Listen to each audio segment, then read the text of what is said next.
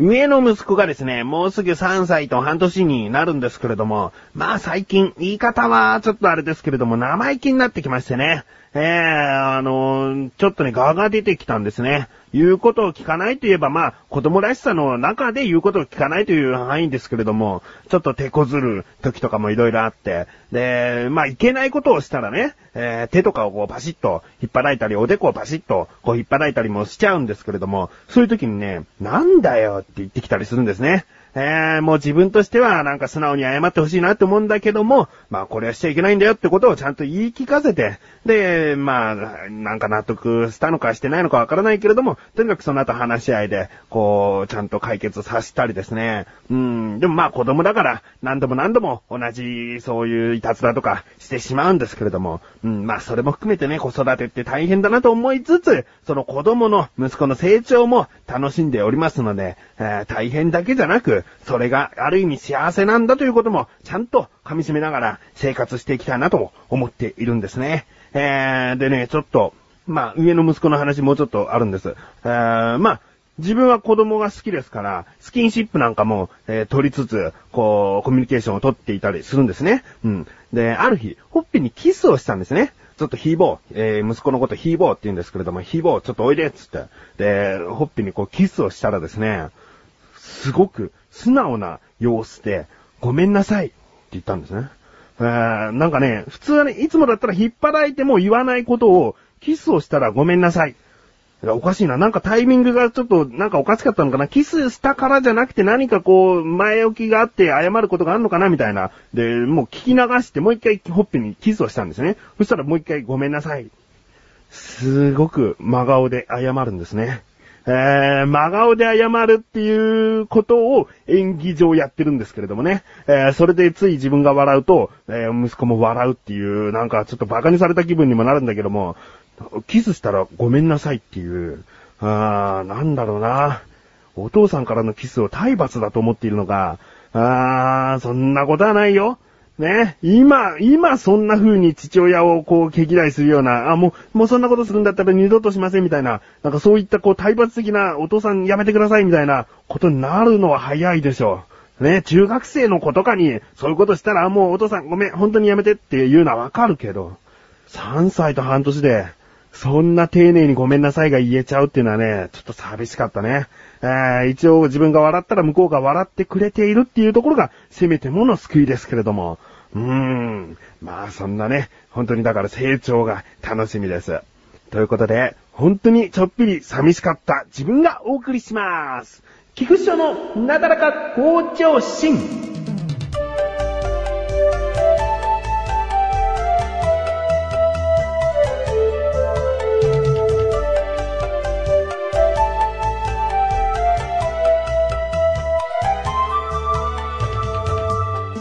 えー、最近ね、ひょんなことからホームベーカリーを手に入れまして、でね、そのホームベーカリーなかなか機能がたくさんついておりましてね、えー、レーズンパンを作るってなると、こう練ってる間に蓋を開けてレーズンを入れるってことをしなくても、こう自動的に別の蓋の中にレーズンとか、まあ他にもナッツとかそういうものを入れておけば、その、こねている工程の中で勝手にその内側上で、えー、レーズンを入れてた蓋が開いて、で、勝手にこねてくれて、もちろんそのまま、えー、焼き上げてくれるという。だから一回ボタンを押せばすべてオートでやってくれるっていうものがあったりね。うん。で、まあ、アンパンとかメロンパンとかもできますよなんていうことを売りにはしていますが、それこそちょっとね、一手間ありましてね。えー、メロンパンだったらちょっとクッキー生地を別で作っておかなきゃいけない。で、焼き上げる直前というか手前で蓋を開けてそのクッキー生地を被せなきゃいけなかったり、アンパンだったら、もちろんね、練ってる間で全部をこうアンパンに仕立ててくれるわけがないので、とりあえず練り終わったっていう合図が出た時に、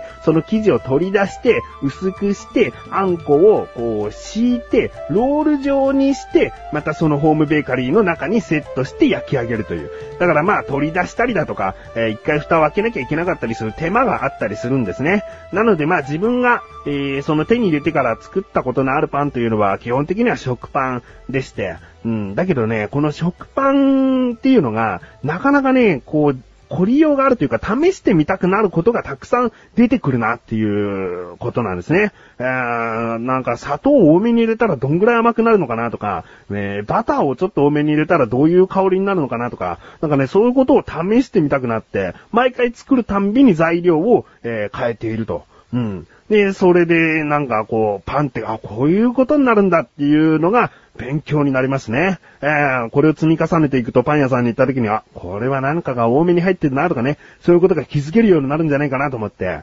えー、いいですね。えー、今までですね、実家にホームベーカリーはあったんですけれども、この我が家に置いてあるっていう状態ですとね、朝、こう予約でパンも焼くことができるんですけれども、朝ね、もう焼きたてのパンの香りが家中広がってたりするんですね。うわ、すごいいい匂いって思いながら目が覚めるという、その幸せな感じはね、たまらないですね。えー、まあ他にもですね、あのー、やってみたいことはね、ジュースを入れて、お水の代わりにジュースを入れたらどうなるのかなっていうのをね、え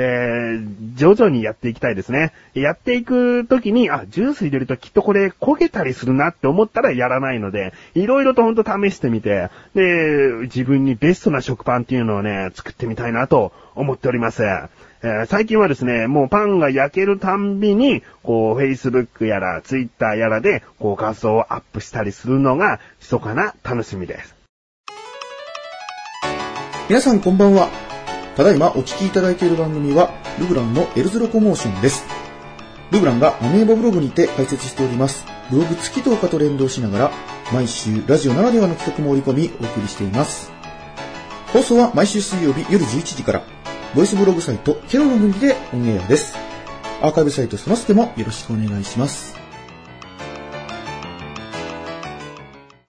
さあ、コーナーに参りましょう。自力80%。このコーナーは日常にある様々な疑問や質問に対して自分で調べ自分で解決していくコーナーでもあり、リスナーの方からのご相談やお悩み解決していくというコーナーです。今回もメールが届いております。なだらかネーム、ライムスカシさん。最近特にね、メールをいただきまして、本当にありがとうございます。本文、翔さん、こんばんは、こんばんは。今回はご質問があってメールしました。質問ですね。私は先日、横浜市に引っ越してきました。そこで長年横浜に住んでらっしゃる翔さんに質問です。横浜はこういうところだ。横浜のここがいい。横浜市民ならここに行くべきだなどおすすめの場所がありましたら教えてください。ここがいいというのは場所でもいいですし、横浜には〇〇があるから住みやすいよ。横浜市は他とここが違うよなど何でも構いません。よろしくお願いします。ということですね。ありがとうございます。ライムスカッツさん、横浜市に引っ越してきたんですね。えー、ただまあ、横浜市っていうのはちょっと広いので、場所によっては本当に自分と別に距離が近いわけでもなかったりしますからね。えー、実際どこなのかっていうところが気になるところでありますが、えー、自分はもう生まれも育ちも横浜市でして、一度もこう、一時期は東京に引っ越ししたんだよとかそういうこともなくですね、もうずっと30年間横浜市にいます。うん。ということで、まあ、答えられるかな？まあ、いろいろとね、えー、質問ということで自分の中でもいろいろと答えを考えてみたんですが、今回の質問です。横浜のあれこれ教えてですね。考えてみました。ここからが答え。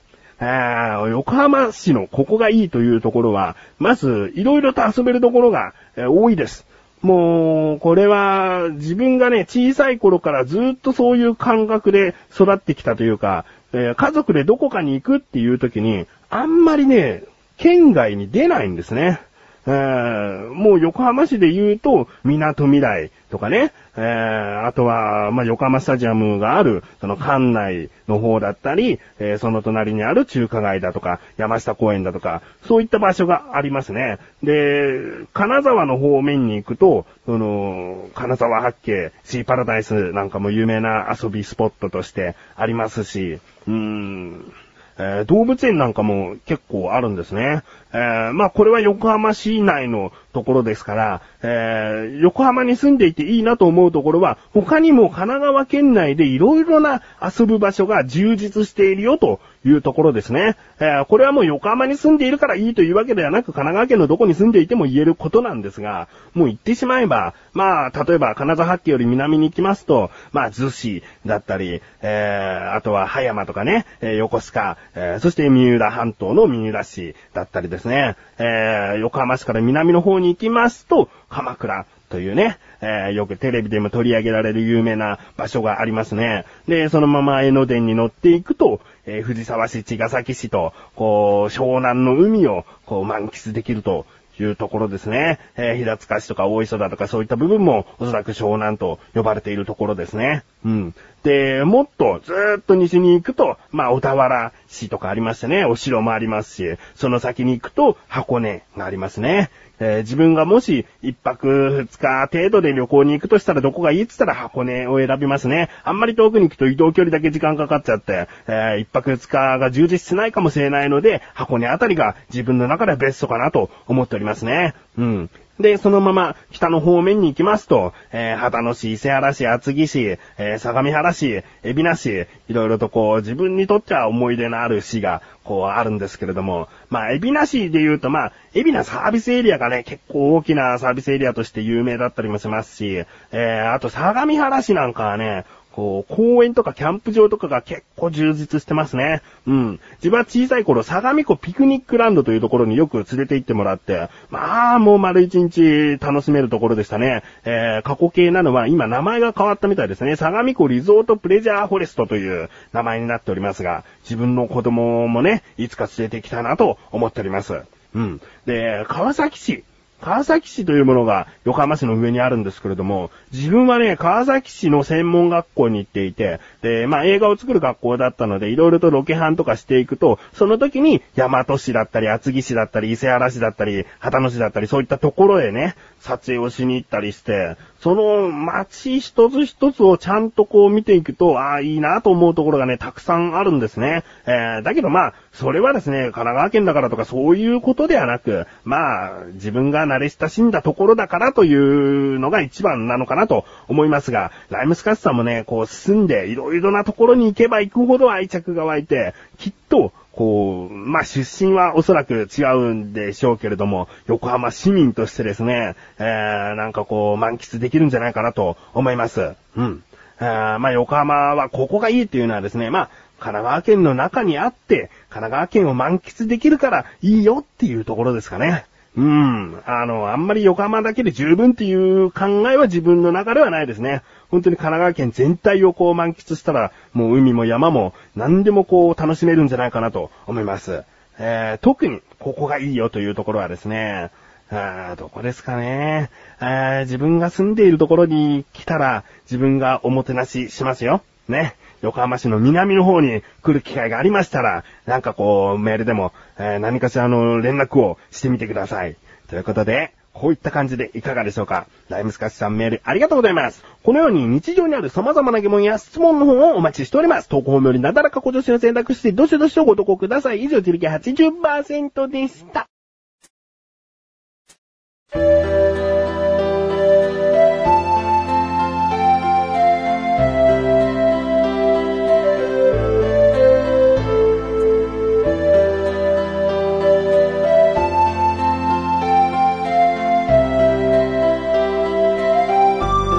エンディングでーす。そしてすぐお知らせでーす。このなだらかご助身が配信されたと同時に更新されました。リンクページから行けます。アシエチック放送局の中にあるクッチレスアラジオがこの度更新されました。もうね、過去最長となってしまいました。ね、もうこれはなだらかご助身を先に聞いてくださっている方には言ってしまいますけれども、もう何が原因かって、マシルという男とやっている番組なんですが、そのマシルという男の結婚式の話をしているんですね。えー、で、いろいろと話すことがね、尽きない。言っちゃえばもっともっと話すことはあったんだけども、時間を多少気にするようになっちゃって、えー、もうしょうがないと思って喋らなかったエピソードなんかもポロポロ出ていたぐらい、とにかく、それでも過去最長の長さになってしまったと。いうことなんですね。えー、中にはですね、自分がスピーチをした時のその当日、結婚式当日の音声なんかも入っていたりなんかもしますので、えー、気になるという方はですね、聞いてみてください。だいたい1時間10分ぐらいのところかな。